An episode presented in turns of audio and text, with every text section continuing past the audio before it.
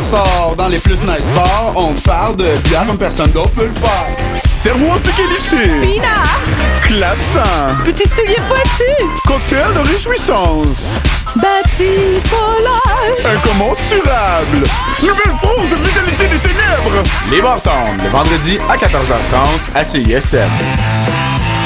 Cette semaine, au Quai des Brumes, nos spectacles sont Lundi 24 juillet, Les Tourneaux. Mardi 25 juillet, soirée slam plus open mic, la grosse semaine. Mercredi 26 juillet, Stickman et Stockholm. Jeudi 27 juillet, Native Harrow. Vendredi 28 juillet, In Your Ear Album Lounge. Samedi 29 juillet, soirée bénéfice pour la librairie La Flèche Rouge. Dimanche 30 juillet, des plugs présentes, coup coupé.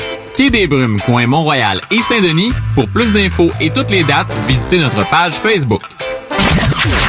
Oublier le passé, le futur, allonge-toi dans la fourrure. Écoute. Dextro, Smack. Le dimanche à 22h sur CISM 89.3. Tiens, tu saignes encore un peu de l'oreille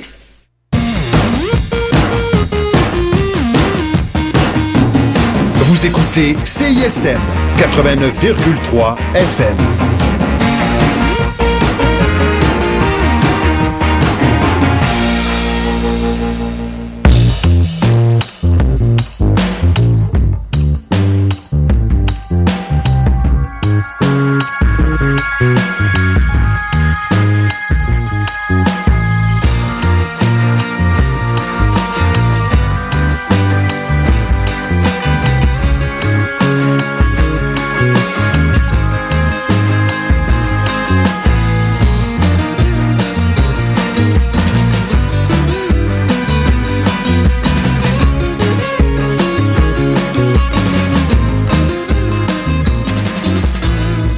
Sommes le jeudi 27 juillet. Bienvenue à cette nouvelle émission de À force de chercher, votre émission de vulgarisation scientifique sur les ondes de CISM. Et euh, cette semaine, vous êtes en compagnie d'Élise et Élise. Bonjour Élise. Salut Elise. Ça va bien? Ça va bien toi? Oui, Très bien. Et cette semaine, on s'attaque à un sujet qui euh, fait partie de notre quotidien trois fois par jour pour ne Ah. pas faire de mauvais jeu de mots. La nutrition. La nutrition. Oui. Oui. Parce que bon, on se fie à la pyramide des besoins de Maslow, hein, Oui, cette fameuse pyramide. manger c'est à la base de notre survie. Oui. Donc la nutrition est un domaine super, super important parce que comme tu dis, s'il y a une certitude dans la vie, c'est qu'on mange et qu'on mange depuis toujours. Oui. Euh, et vous pensez peut-être qu'on va passer la prochaine heure à parler de calories, de nutriments, euh, de glucides, de lipides et que ça va être euh, très euh, très scientifique. Et oui, ça en fait partie, mais on va aller un petit peu plus loin que ça parce que on va également parler de culture, d'écologie, de marketing et même de guerre. De guerre? De guerre. Tu m'étonnes. Et notre émission cette semaine commence avec un Canadien qui s'est retrouvé au Brésil et a participé à révolutionner le guide alimentaire brésilien, qui depuis est devenu le porte-étendard des guides alimentaires. Donc, c'est là que c'est parti. C'est le début d'un mouvement, Oui. tu vas voir. Et ce Canadien en question, ben, c'est notre invité de la semaine. Il s'agit du docteur Jean-Claude Moubarak, qui est anthropologue et chercheur en nutrition publique et professeur au département de nutrition de l'Université de Montréal. Et j'ai été vraiment contente de le rencontrer parce que vous allez voir, même avant de se rendre au Brésil, il y avait une histoire vraiment intéressante. Et je vais vous la conter. Il a d'abord fait un bac et une maîtrise en anthropologie à l'Université de Montréal, pendant lesquels il s'intéressait à l'archéologie et l'anthropologie médicale. Donc, Il- ça n'avait pas tout de suite rapport à la nutrition. Exactement. il s'est ensuite euh, rendu aux États-Unis pour entamer un doctorat en, écoute ça, archéo-astronomie des Mayas. OK. Un- pas du tout précis comme sujet. Pas du tout précis, mais il était pas heureux. Non. Parce qu'il avait le désir d'intervenir et d'interagir sur le présent. Il voulait poser des actions qui allaient avoir un impact. Donc, il a opté d'aller en santé publique où il s'est penché sur les comportements alimentaires. Et c'est là qu'il a décidé d'aller au Brésil pour faire son doctorat sous l'aile d'un chercheur nommé Carlos Montero. Il avait, j'imagine, une bonne réputation pour qu'il fasse euh, ce, ce move-là. Exactement. Et ça l'a donné que c'est pendant son séjour au Brésil que le ministère de la Santé au Brésil a approché Carlos Montero pour qu'il mette à, à jour le guide alimentaire brésilien. OK, donc tout s'est emboîté finalement. Exactement. C'était un heureux addon qu'un Canadien s'est retrouvé dans l'équipe qui allait révolutionner non seulement le guide alimentaire brésilien, mais potentiellement l'alimentation sur une échelle beaucoup plus grande. Quand même fou comme histoire. Vraiment fou. Donc, nous allons nous pencher sur la question du guide alimentaire. Pour toi, Élise, qu'est-ce que ça représente un guide alimentaire? Ben, je dois dire que ça fait très longtemps que je l'ai consulté, tout d'abord. Deuxièmement, euh, je l'ai déjà vu surtout à l'école. Je, je me rappelle principalement au primaire, si ma mémoire est bonne, où on apprenait vraiment les groupes alimentaires euh, et on avait l'espèce de, de diagramme circulaire qui nous montrait tous les aliments euh, et leur, leur valeur dans notre dans notre alimentation finalement. Et euh, mais je, je dois dire que bien entendu, spontanément quand je me crée un repas, euh, je, je mets les groupes alimentaires dedans, mais c'est très rare que j'ai le réflexe de me dire Oh, mais j'ai tous mes groupes alimentaires aujourd'hui. Et voilà, moi, ça me fait penser à un pamphlet que le gouvernement nous envoie peut-être de temps en temps. Peut-être qu'il est aima- aimanté, on le met sur notre frigidaire. Euh, mais un guide alimentaire, c'est bien important et on va aller écouter euh, Dr Jean-Claude Moubarak. Pour moi, le guide alimentaire, c'est un instrument politique de changement. Donc ici, on est sans, sans, sans, cacher les choses, on a, on est dans un, un peu dans un terrain de, un champ de bataille avec l'industrie agroalimentaire, puisque d'un côté, on a des intérêts de santé publique où, où on veut que les gens mangent à l'intérieur de leurs besoins, euh, en euh, respectant le développement durable, en respectant les, les identités culturelles, mais surtout, on est dans une logique de, de, de modération. L'industrie agroalimentaire, elle, elle a un besoin constant de croissance, un, be- un be- un besoin qui est infini parce que c'est la logique même de la corporation de pouvoir générer des croissances.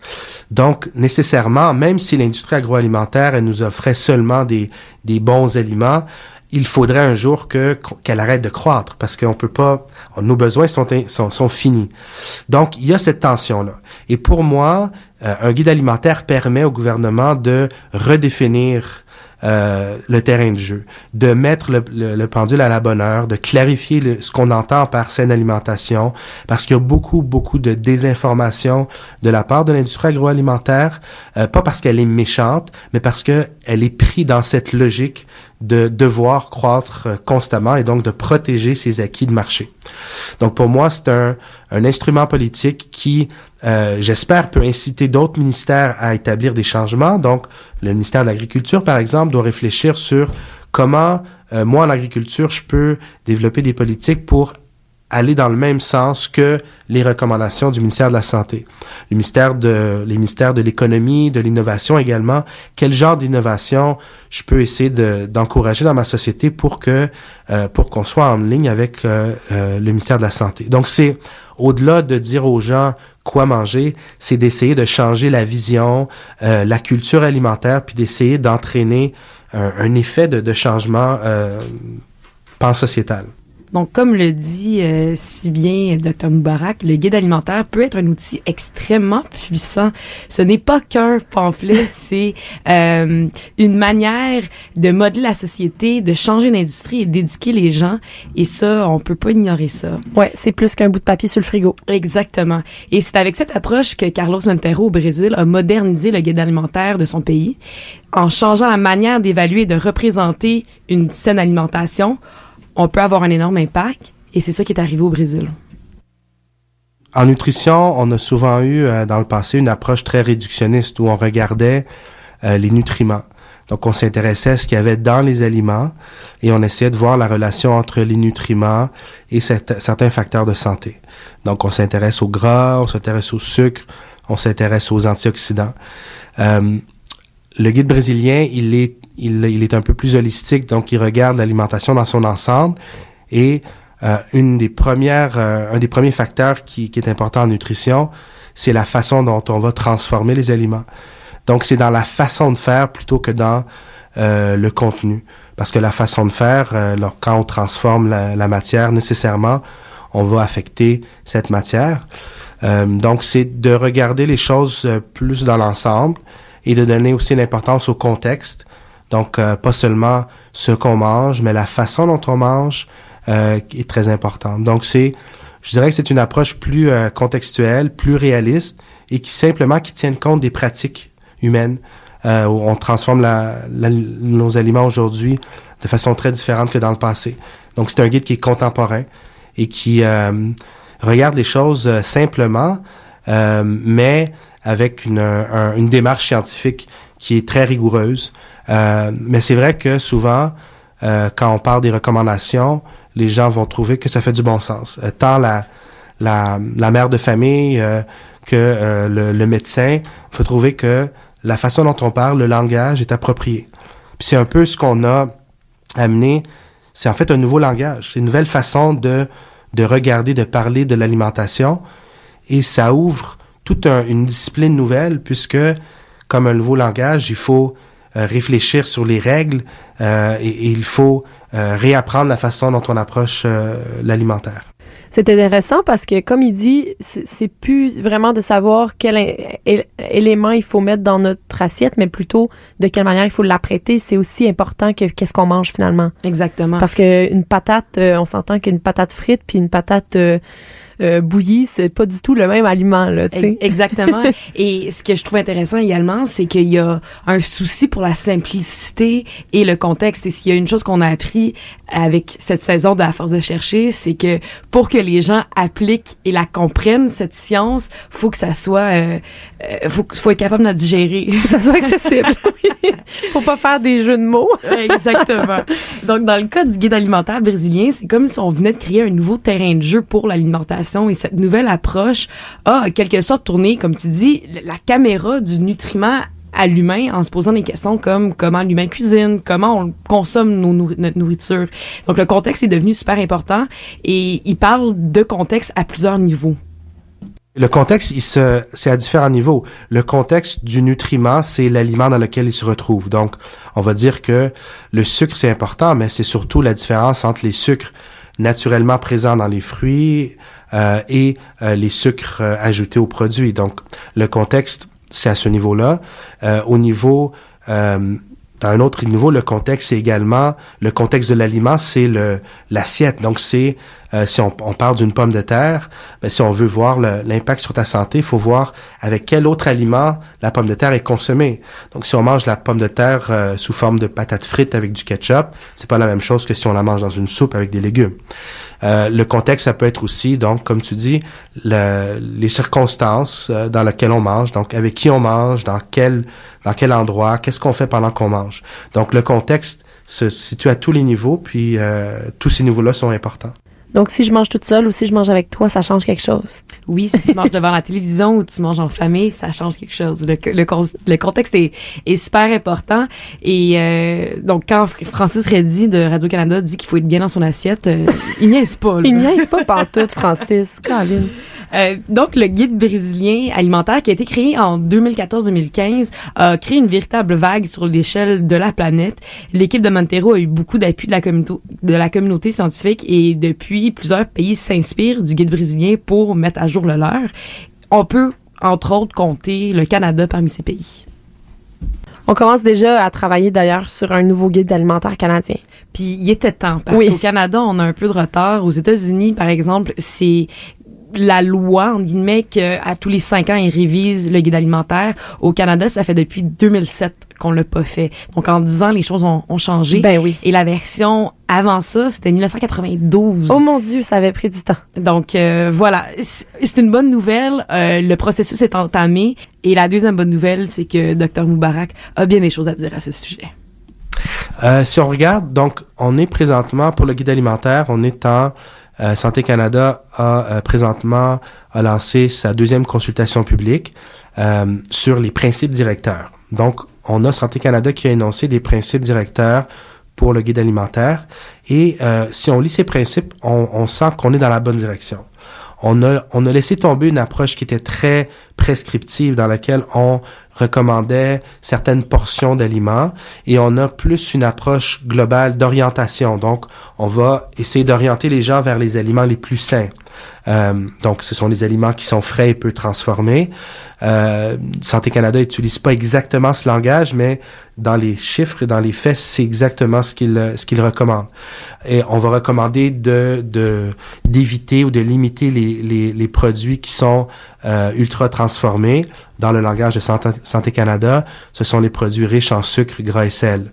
Donc, on a des orientations plutôt que de euh, dire aux gens vous devez manger telle portion de tel aliment parce qu'on a compris aujourd'hui que euh, la saine alimentation elle peut prendre différentes formes. Donc euh, consommer davantage d'aliments peu transformés ça peut inclure ou non le lait. On n'est pas obligé de consommer du lait. Le lait pour moi est un aliment sain parmi tant d'autres. Euh, mais donc, on veut plutôt avoir des recommandations générales, puis ensuite laisser les gens improviser puis combiner euh, leur propre menu. Donc ça, c'est une bonne nouvelle. Euh, on a également, on va recommander aux Canadiens de diminuer leur consommation euh, d'aliments de source animale dans une perspective de développement durable et donc de, par souci écologique. Ça aussi, c'est une très bonne nouvelle. Il va falloir voir si euh, cette recommandation-là est conservée dans la version finale. Parce qu'on sait qu'aux États-Unis, il y a eu beaucoup de lobbying de la part de l'industrie et le, gouvernement a dû abandonner une recommandation qui était très similaire. Donc, on est, on a des belles choses qui sont mises sur la table. Je sens que le, Canada euh, a adopté la vision brésilienne, pas à 100%, mais il faut être réaliste. Euh, mais on a complètement changé de, de perspective et donc ça, c'est très positif. je suis très optimiste. C'est important l'optimisme et M. Moubarak qui souligne plusieurs éléments super intéressants dans sa réponse, entre autres le fait que le guide alimentaire pourrait potentiellement intégrer des principes écologiques en encourageant les gens à manger moins de viande. Moi, je trouve ça intéressant parce que c'était pas présent du tout dans les autres guides alimentaires. Non, mais c'est ça. Avant, c'était axé sur ce que tu consommes oui. euh, et qu'est-ce qui est mieux pour ton corps. C'est la première fois qu'on considère l'environnement comme étant un facteur. Exactement. Euh, pour la survie de la planète, en fait. Donc, avec ce qu'on sait maintenant sur le guide alimentaire, ça peut être que ça peut être un outil extrêmement puissant. Euh, c'est c'est c'est le fun de savoir que un guide alimentaire peut avoir un impact sur les changements climatiques, par exemple. Ouais. Euh, bon, évidemment, comme il dit, il y a des lobbies, puis on va y revenir, toute l'industrie agroalimentaire. Mais il mentionne également la transformation des aliments, et c'est vraiment là que la lutte se passe et où il doit y avoir un grand changement. Et on va parler de ça après ce bloc musical.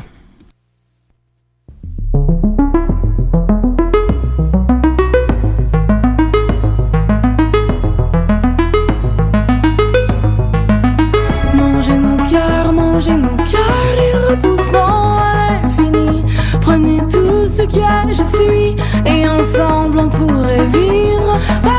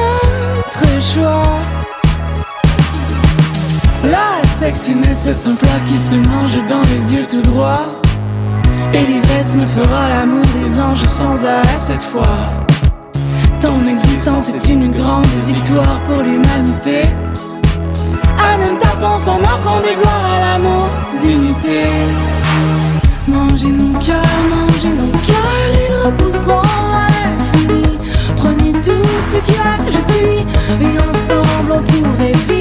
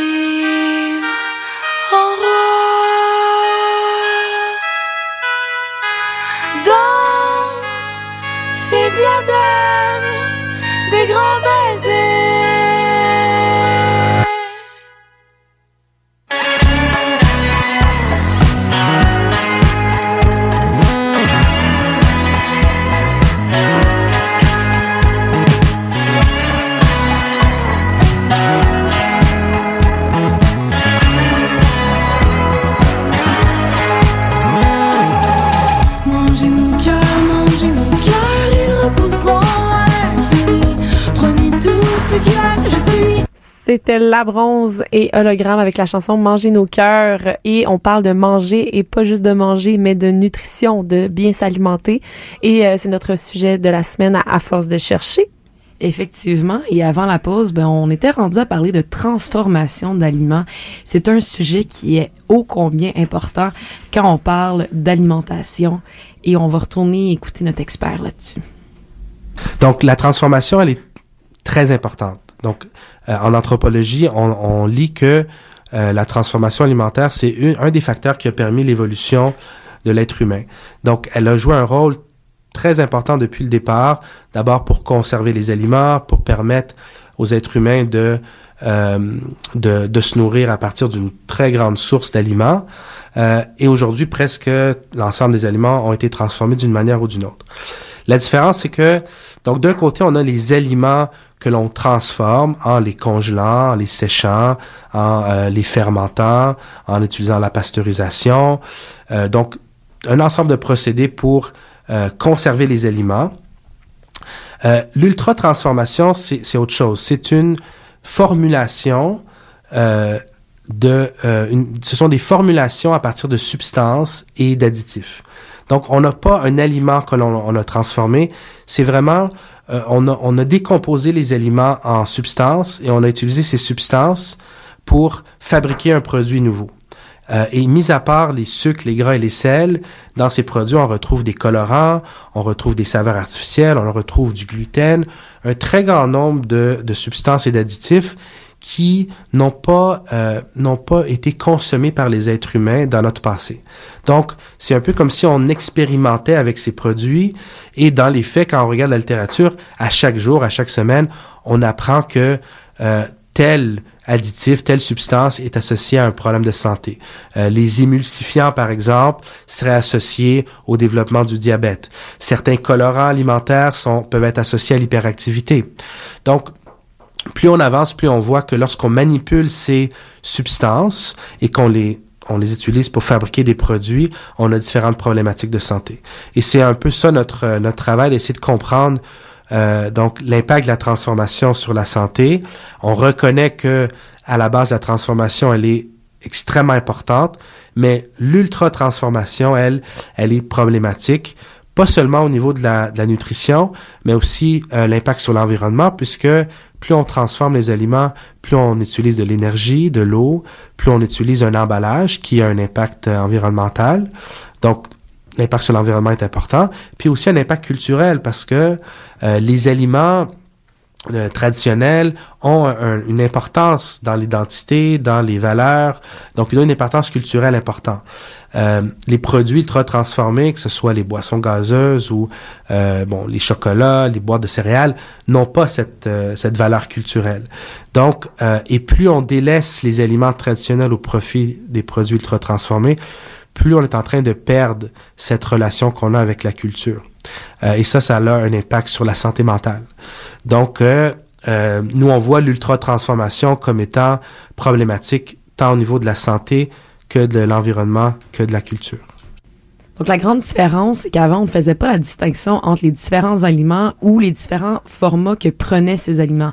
Par exemple, on pouvait croire que manger du ketchup, c'était la même chose que de manger des tomates, parce que bon, il y a des tomates dans le ketchup. Oui. Un petit raccourci intellectuel. Et oui, voilà. Euh, même chose s'applique pour la saucisse. On pensait que ça a la même valeur nutritive que du poulet, quand en vérité, la saucisse est un produit qui est reconstitué et transformé. Donc la relation entre l'aliment et le nutriment est différente. Manger des fruits, c'est pas la même chose que de boire un jus de fruits. Non, c'est ça. Peu importe ce que les annonces de jus de fruits essaient de nous faire croire. Exactement. Donc cette idée de portion, deux portions de Oui. fruits dans ce jus, c'est pas comme manger deux pommes. Exact. Et c'est un leurre qu'on a cru pendant très longtemps et qu'on continue à croire parce que bon, notre guide alimentaire n'est pas à jour. Euh, donc cette ultra transformation, c'est une invention humaine et c'est de toute évidence devenu un énorme problème. Alors j'ai demandé à Jean-Claude Moubarak comment on s'est rendu là et la réponse, la guerre et le marketing. Au début du 20e siècle, avec euh, l'arrivée euh, de la Première Guerre mondiale, la transformation a permis euh, d'assurer une production suffisante pour nourrir les troupes, pour nourrir euh, bon, les gens au pays qui étaient en train de, de, de participer donc à cette machine de guerre. Donc, euh, la préoccupation qu'on avait au début du 20e siècle, c'était d'avoir des gens qui étaient euh, euh, qui étaient euh, donc fournir beaucoup d'énergie, des gens qui étaient forts. Hein, on pensait donc à cette importance de la croissance.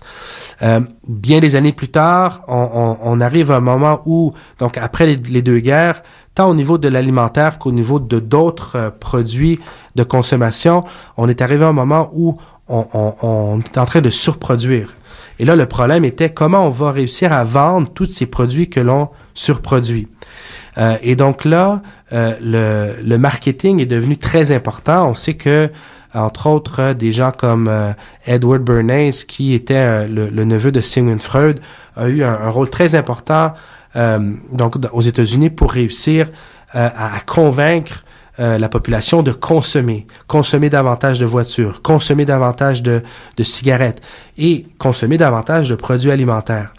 Donc aujourd'hui, on est à une époque où on produit suffisamment d'aliments, plus que, que l'on que l'on a besoin, mais le problème c'est celui de la qualité.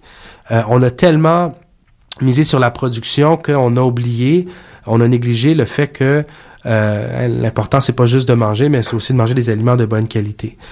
Euh, et euh, donc aujourd'hui, on est devant ce problème où on regarde la qualité des aliments et forcément, ça implique un changement au niveau de l'industrie.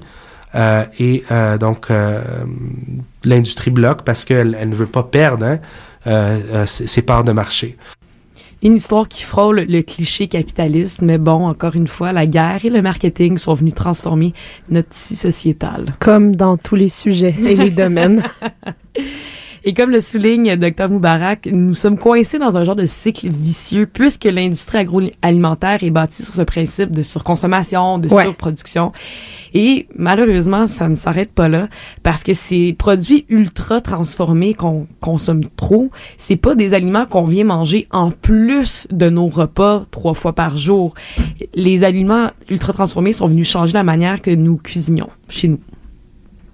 Donc, il y a tout un ensemble de facteurs aussi sociologiques. On sait que l'arrivée des femmes sur le marché du travail a fait en sorte que les gens avaient moins de temps de cuisiner à la maison.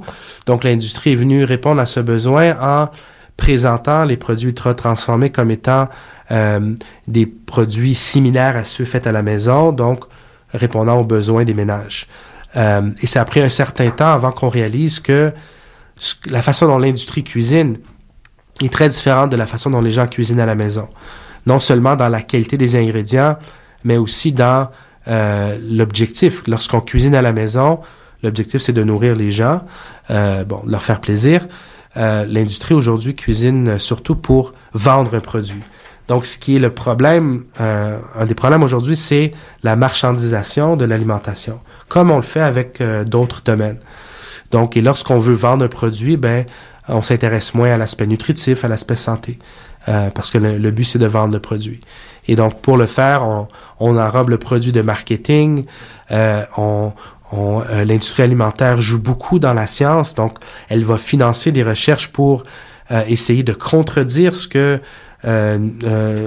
par exemple, mes collègues et moi avançons, et le fait que la transformation est importante.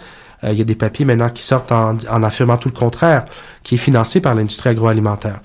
Donc, euh, le marketing, l'omniprésence des produits, euh, le, financement de la recherche, le lobbying auprès des politiciens, tout ça nous montre que l'industrie est en train d'essayer de, défendre une activité qui est rendue insoutenable aujourd'hui, selon moi.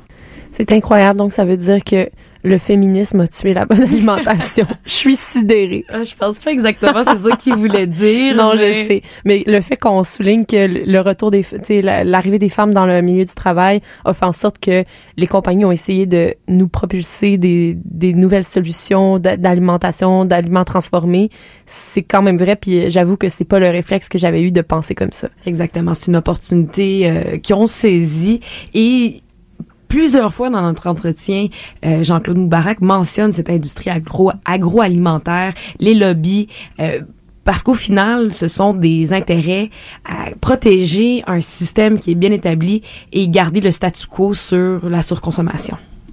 Ce qui est intéressant avec le produit ultra transformé ou le concept, c'est qu'au-delà de donc du produit, on peut regarder euh, on peut re regarder euh, l'agent, c'est-à-dire la personne qui le fabrique.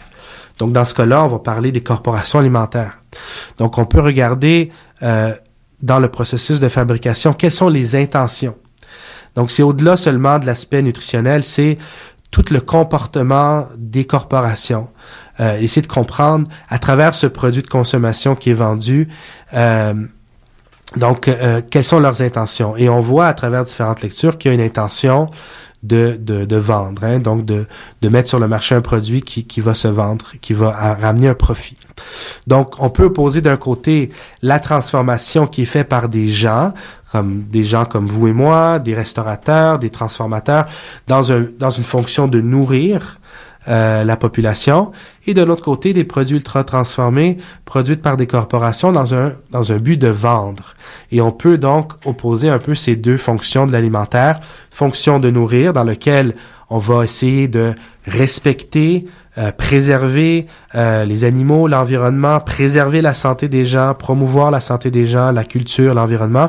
Et de l'autre côté, une fonction de vente essentiellement où tout ce qu'on fait, c'est produire, vendre, et on n'a pas de considération ni pour la culture, ni pour l'environnement, ni pour les êtres humains. Donc, on sent un peu comme David contre Goliath quand on entend ça, mais M. Moubarak a quand même pris la peine de souligner que ce ne sont pas tous les compagnies agroalimentaires qui sont des Goliaths, mais certains très grands joueurs dans l'industrie ont une mentalité, disons, plus archaïque, qui s'oppose vraiment à une approche plus, plus holistique à la nutrition qui au final, comme on peut le comprendre depuis le début de l'émission, serait meilleur pour l'humain et la planète. Ouais.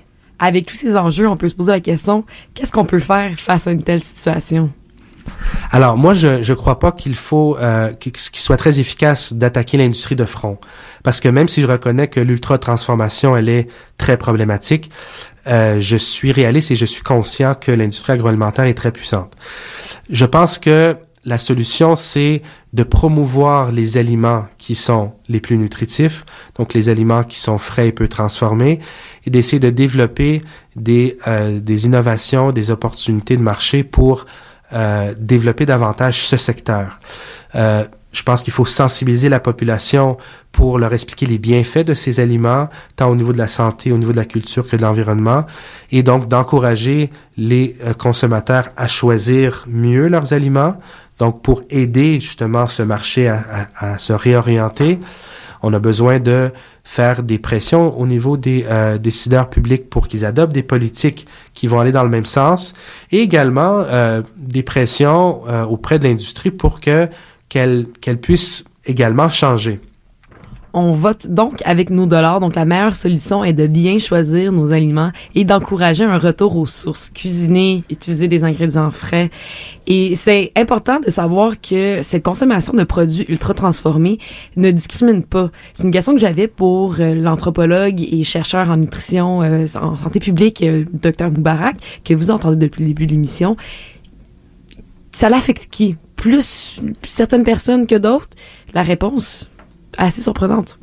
Dans les données qu'on qu regarde, euh, de façon étonnante, le, la, la, consommation des aliments transformés, elle est, euh, elle est assez euh, importante chez tous les groupes socio-économiques, tant chez les gens qui sont moins nantis que ceux qui sont plus riches. Probablement que euh, les gens qui ont plus d'argent vont peut-être consommer différents produits. Donc peut-être qu'ils vont se payer la barre euh, granola sans gluten à 6,99.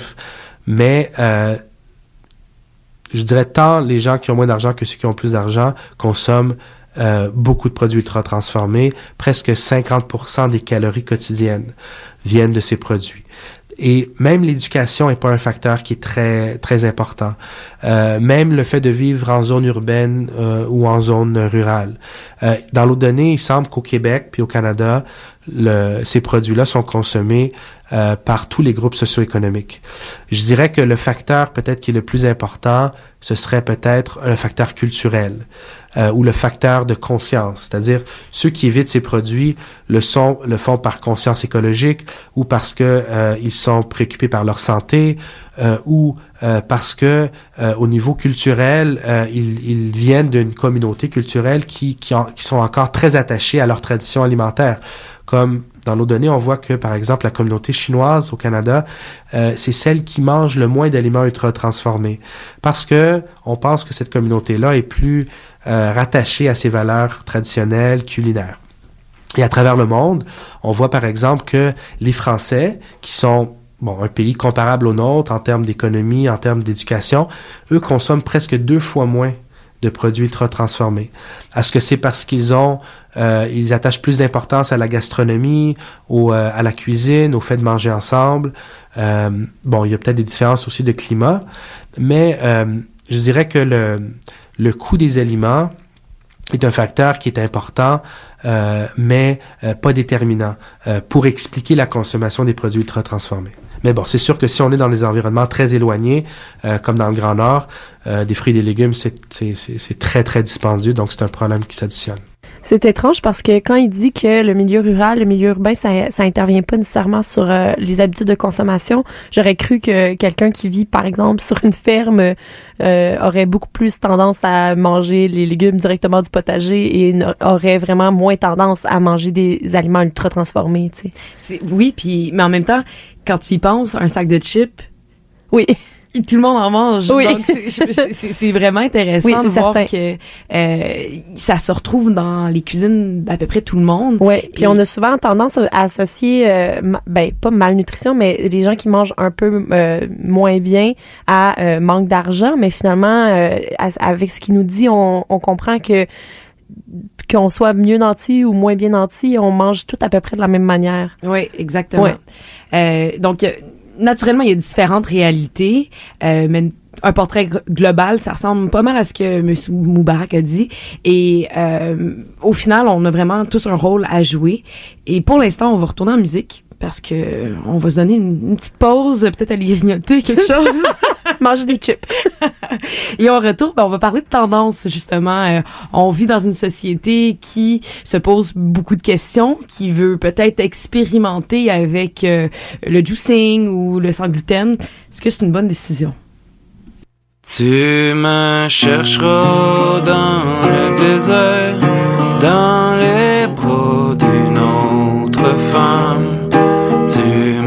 me dans le minibar, la tête coincée. Ce sera la fin de l'hiver, ce sera dimanche si tu veux. Le temps dehors justifiera l'intérieur.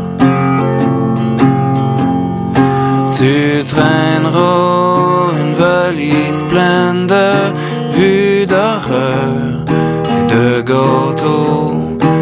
Et je saurai enfin que je veux des enfants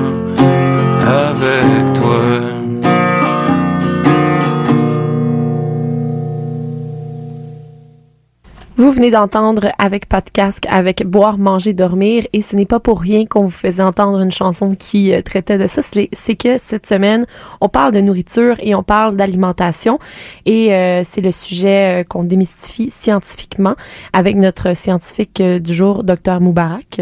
Et on est rendu au moment de parler de tendance et on va aller l'écouter là-dessus parce que vous allez voir, il y a plein de choses à dire.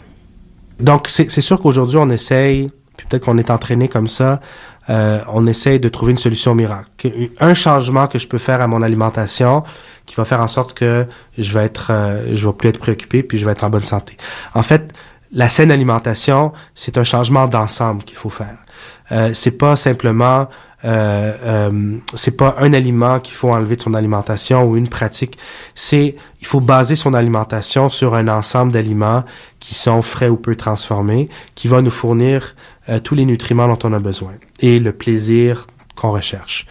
Le juicing, par exemple, ça part de l'idée que bon, le fruit est bon pour la santé, donc euh, on va euh, on va mélanger plusieurs fruits ensemble, on va en faire un jus, puis on va pouvoir boire ça très rapidement, donc c'est pratique. Le problème, c'est que quand on transforme le jus, le fruit en jus, euh, ben on peut perdre beaucoup d'éléments nutritifs parce que ça devient un jus qui est raffiné.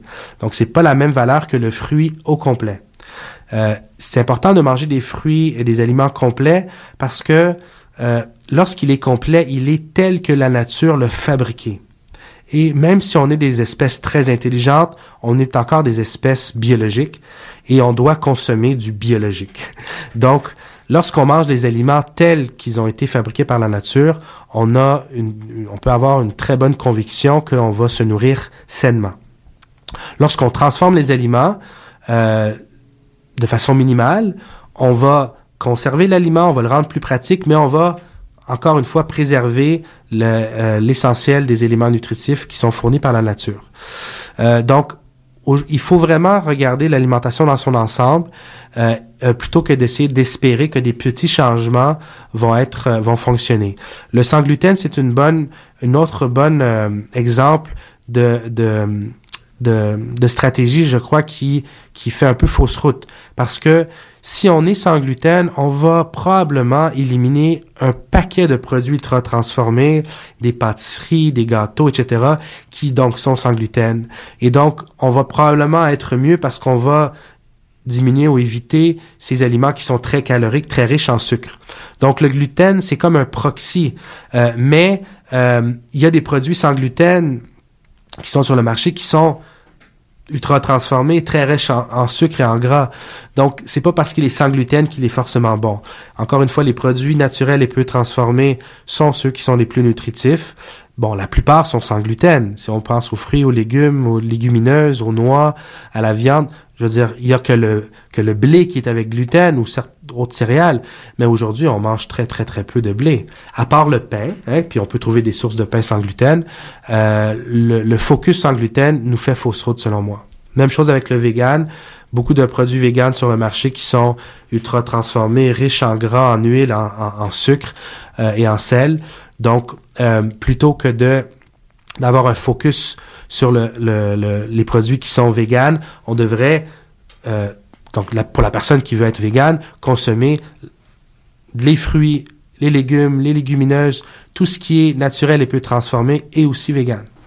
Ce que je trouve vraiment intéressant, c'est qu'il remet un peu les pendules à l'heure concernant le fait que c'est pas parce qu'un al- un aliment est sans gluten qu'il est bon. Hein? Exactement. On a tendance à associer le fait, le, le gros logo sans gluten sur euh, une boîte de bartende, par exemple, euh, à ah ça doit être un bon aliment. Souvent même, j'ai l'impression qu'on les classe euh, dans les épiceries, on les classe dans les la section des produits euh, bio, les produits euh, dans le- le- la section comme des produits bons pour la santé, il y, a- il y a la section sans gluten, tu sais, donc on, on fait des associations qui sont pas nécessairement les bonnes. Exactement. Puis ça veut pas dire que ces produits-là n'ont pas de colorant artificiel ou de sucre ajouté. Euh, puis à l'inverse, ça veut pas dire que si on se sent mieux quand on mange du sans gluten, c'est parce que on a éliminé le gluten. C'est peut-être parce qu'on a éliminé une série de de de- d'aliments ultra transformés. Oui. Donc c'est pas que c'est difficile à, à vraiment être capable de mettre son doigt dessus. C'est éliminer les aliments ultra transformés me semble être une bonne décision, peu importe la diète. Ouais. Et ce que j'en comprends aussi, c'est on peut expérimenter, mais la solution miracle n'existe pas. Donc, T'as bien euh, raison.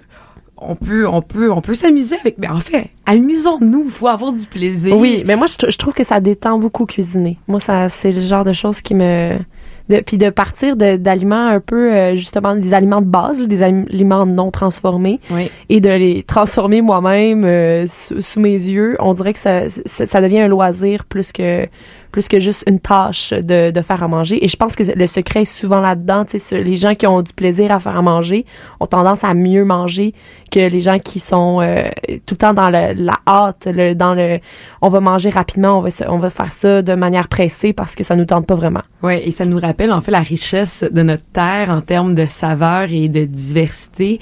Euh, juste expérimenter avec euh, avec des épices ou des légumineuses un peu différentes, euh, c'est le fun. Donc moi je suis tout à fait avec toi là-dedans. Euh, la cuisine me détend et si vous n'êtes pas convaincu que la transformation d'aliments est quelque chose que vous devriez absolument considérer, j'aimerais vous partager, puis Elise écoute ça, oui. ce moment très philosophique de mon entretien avec l'anthropologue et chercheur en santé publique Jean-Claude Moubarak. Une chose peut-être qui est intéressante, c'est que je m'intéresse à la transformation alimentaire parce que elle est aussi liée au comportement de l'être humain. Donc, on dit qu'on est ce que l'on mange. Et je crois que la façon dont on transforme les aliments transforme aussi notre comportement.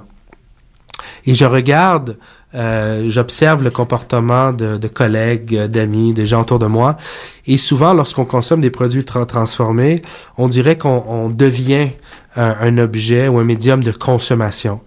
Euh, à force de manger des produits qui sont prêts à consommer, j'ai l'impression qu'on devient tout le temps prêt à consommer. On est toujours disposé à se mettre quelque chose sur la bouche. Donc, on ne mange plus pour se nourrir, mais on, on mange parce que on consomme comme on va consommer différents produits. Euh, et euh, j'ai l'impression qu'on perd un peu de notre humanité parce que on sait que l'alimentation c'est un euh, c'est une elle a une dimension sociale très importante. Donc quand on partage des aliments, on partage aussi avec les autres. Euh, Lorsqu'on cuisine et on prépare les aliments, euh, on a une relation avec les aliments, on a une relation avec la nature qui peut être intéressante.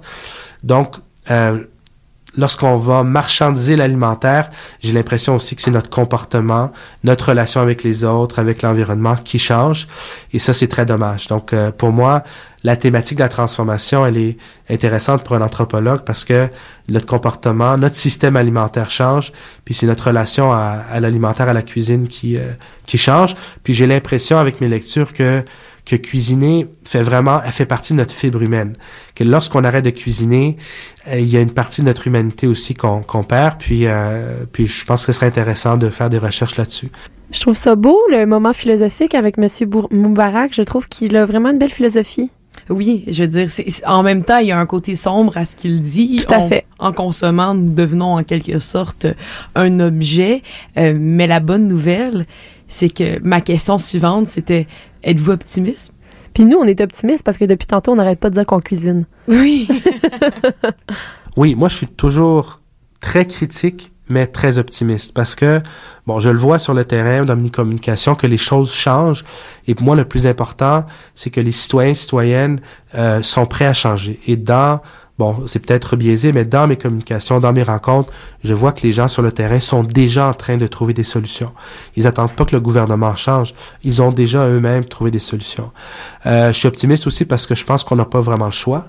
Et je pense que euh, dans mon discours, euh, le changement euh, au niveau du système alimentaire que que je que j'aimerais voir ne s'oppose pas au développement économique. Donc, on peut faire une bonne économie et avoir un bon système alimentaire tant et aussi longtemps qu'on respecte certains principes de base. Euh, et je suis optimiste aussi parce que euh, ben, je trouve que c'est la meilleure attitude à avoir. Donc, ça va bien finir. Hein? S'il dit que ça va bien aller, ça va bien aller. E- Effectivement. Il y a un doctorat, là, quand même. Pourquoi avoir une attitude de défaitiste? Je suis tout à fait d'accord. Qui, ça vaut la peine d'être optimiste. Oui. Et être optimiste, ben, ça te permet aussi de rester motivé. Et c'est une question que je pose à tous nos intervenants parce que, évidemment, on rencontre des gens qui ont une passion qui est vraiment palpable. Mais ils doivent rester motivés, ces gens-là. Et je vais poser la question à Jean-Claude Moubarak. Vous, qu'est-ce qui vous motive? Je te dirais que ce qui me motive depuis un an, euh, avant de venir ici, ce qui me motivait, c'est d'amener cette vision euh, de la scène d'alimentation au Canada, d'exporter le guide alimentaire du Brésil au Canada dans un but de, de, de, commencer une révolution du système alimentaire, pour plusieurs raisons. Euh, et depuis un an, ce qui me motive beaucoup, ce sont les étudiants. Les étudiants qui viennent me voir en disant... on a beaucoup aimé ton cours, tu as changé notre façon de, penser. Euh, on est en train de, de, de, de développer une révolution au niveau des mentalités. Euh, et c'est comme je disais, un nouveau langage qu'on amène, une nouvelle vision. Et de voir que ça fonctionne, que tant la communauté en nutrition, la communauté médicale, même au niveau des, des gouvernements, on sent que que cette approche-là, euh, elle fait son, son bout de chemin. Pour moi, c'est très motivant parce que euh, je sens que mes recherches, mes travaux ont un impact. Puis de voir les, les jeunes étudiants en train de, de réfléchir de façon différente, de se poser des questions qui se posaient pas avant. Euh, par exemple, pour les nutritionnistes, euh, quel est notre lien avec l'industrie agroalimentaire? Euh, Est-ce que c'est euh, normal d'avoir des congrès de santé publique ou de nutrition financés par euh, Nestlé, financés par Coca-Cola, par Kraft? Euh, donc, ce genre de questions-là, pour moi, euh, me motive beaucoup. Euh, et voilà, c'est peut-être, j'ai peut-être un esprit révolutionnaire, puis c'est de ma façon de, de changer les choses dans un monde qui a besoin beaucoup de changements. Donc, comme la plupart des scientifiques qu'on a rencontrés depuis le début de la saison, euh, on, on constate qu'il y a encore des changements à apporter, puis une chance que les scientifiques sont là pour justement nous aider à progresser puis à amener des nouvelles idées euh, dans notre quotidien, finalement. Exactement. Comme changer le guide alimentaire. On a du hâte, hein? Exactement, parce qu'on a commencé l'épisode en se disant peut-être que le guide alimentaire, c'était peut-être quelque chose de, de vétuste, Euh, mais non, c'est juste la version qu'il est, puis on espère que cette euh, version révisée qui devrait sortir euh, date encore inconnue, mais on, Mais oui, en on- les affaires gouvernementales, c'est jamais très, très rapide. mais on espère euh, y inclure euh, tout ce qui a été mentionné dans cette euh, dans cet épisode sur la nutrition. oui. Et on en profite pour remercier euh, le Jean-Claude Moubarak que tu as rencontré et qui euh, a été très généreux de son temps. Oui, effectivement, une très belle euh, discussion. On s'est promené, on est comme comme je l'ai dit, on s'est promené euh, de l'écologie jusqu'à la philosophie. On a parlé euh, de guerre jusqu'à la révolution.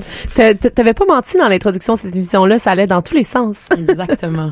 Si jamais euh, vous avez manqué une partie de notre émission ou que vous voulez l'entendre à nouveau, vous pouvez aller au CISM893.ca ou sur notre application mobile CISM 89,3. Vous aurez euh, en détail euh, à, à cet endroit euh, tout ce qui s'est passé durant cette émission-là. Vous aurez aussi nos émissions antérieures, euh, plein de sujets scientifiques qui se passent à l'Université de Montréal et qu'on démystifie avec vous. Euh, donc, il y en a un par semaine. Gâtez-vous à aller tout écouter ça. Et on a aussi une page Facebook à force de chercher. N'hésitez pas à aller liker ça et nous écrire des messages ou des commentaires. Ça nous fait toujours plaisir euh, de vous lire. Et sur notre site aussi, ce que vous pouvez voir, ce sont les chansons qui ont joué euh, durant chacune de nos émissions et on, est, on fait des liens euh, assez spectaculaires entre les sujets scientifiques qu'on traite et euh, les chansons, les titres des chansons qu'on vous fait entendre. Donc, portez attention, une attention particulière à ça parce qu'il y a beaucoup de travail derrière ça. Ben oui, toujours des pièces de circonstance. Oui, absolument. Et là, on va justement vous laisser avec Philémon Simon et la chanson Je te mange parce qu'on parle de manger depuis le début de l'épisode. Et euh, sur ce, ben, on vous souhaite une très bonne semaine. On va vous retrouver la semaine prochaine avec un autre sujet scientifique et on espère que vous serez parmi nous. Ciao! Bye bye. Journée de larmes entre tes bras, j'ai eu la chance d'être avec toi, clopin clopin comme le pic-bois. J'ai eu ton cœur sur un plateau, partant de rien, tu m'as construit un paysage en champ de riz, un en bandoulière et la mer sous mon escalier. J'avais des miettes, tu m'as donné un beau gâteau en chocolat. J'aimais pas ça, le chocolat. Tu m'as donné ton cœur brisé. Je te mange le corps je te mange le corps.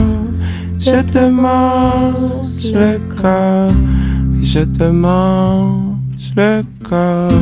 Journée pluvieuse entre tes seins, j'ai regardé la voie lactée verser sa mousse sur nos dessins et mettre à mort notre parade. J'ai bu ton lait, j'ai bu ta bouche, j'ai bu ton cœur tout à le temps. Je suis parti sur un coup de vent. Je t'ai rapporté le printemps. Et je te mange le corps. Et je te mange le corps. Je te mange le corps, te mange le corps.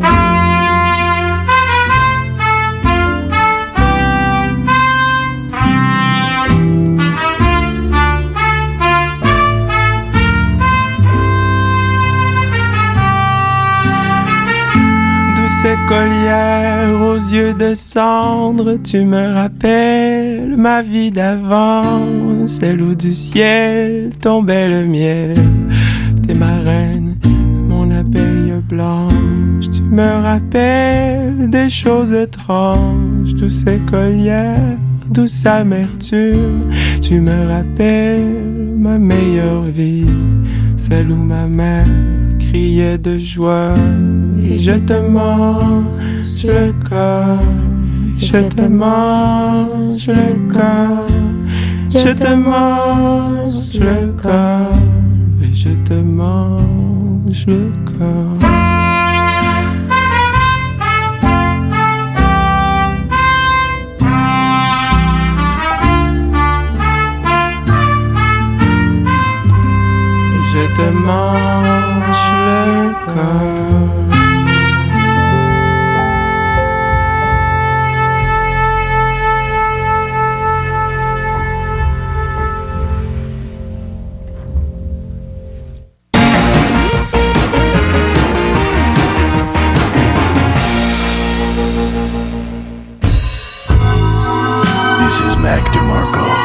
I never went to college, but now I'm all over the radio stations. Prepare yourself for some of the best music you will ever experience. Nous sommes country. Vous êtes écoute de CISM. Bonjour, je suis heureuse de vous retrouver. Vous avez besoin d'un moment de réconfort? Eh bien, passons ce moment ensemble. On peut se laisser guider par une musique en remuant un peu les orteils. Rendez-vous vendredi à 23h pour écouter Rêve prémonitoire. Yo, what's good, c'est Rangers. Vous écoutez CISM 89.3, La Marge. Yeah!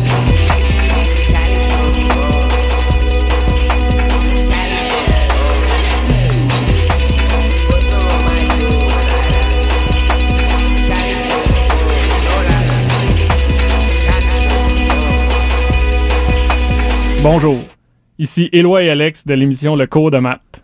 Pourquoi on vous parle d'aujourd'hui? On était pas mal tanné de se faire demander Hey, euh, votre émission, ça parle-tu juste d'algèbre? Fait que non, ça parle pas d'algèbre, ça parle de math rock.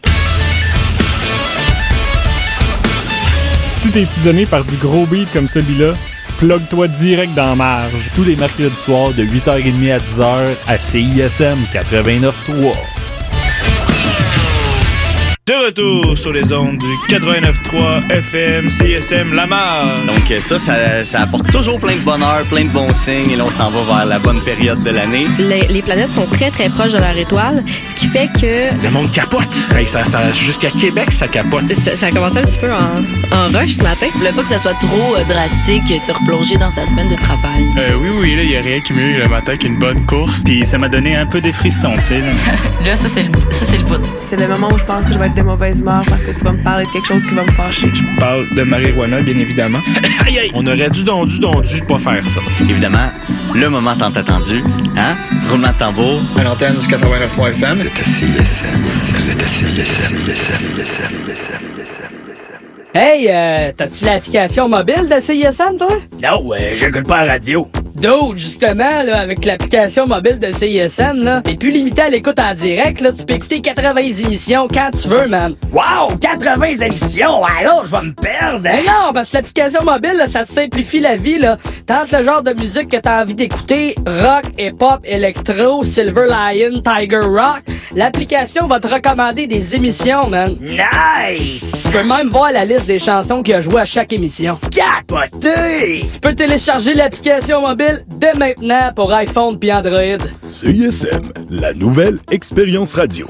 I'm slipping through the cracks that join you in the depths. Please remind me how the climb Allô, ici Groenland, vous écoutez CISM La Marge.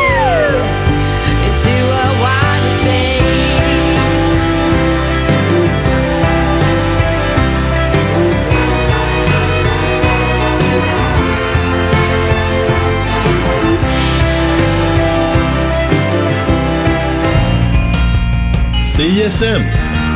L'aventure, hein?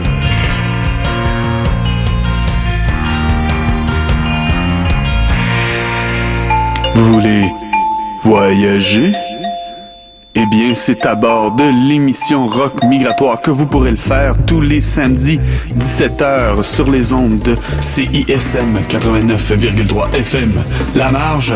Alors, c'est un rendez-vous avec cette émission où nous voguerons sur les sept mers du son à bord du rock sous toutes ses distorsions. Écoutez bien Rock Migratoire tous les samedis 17h sur les ondes de CISM.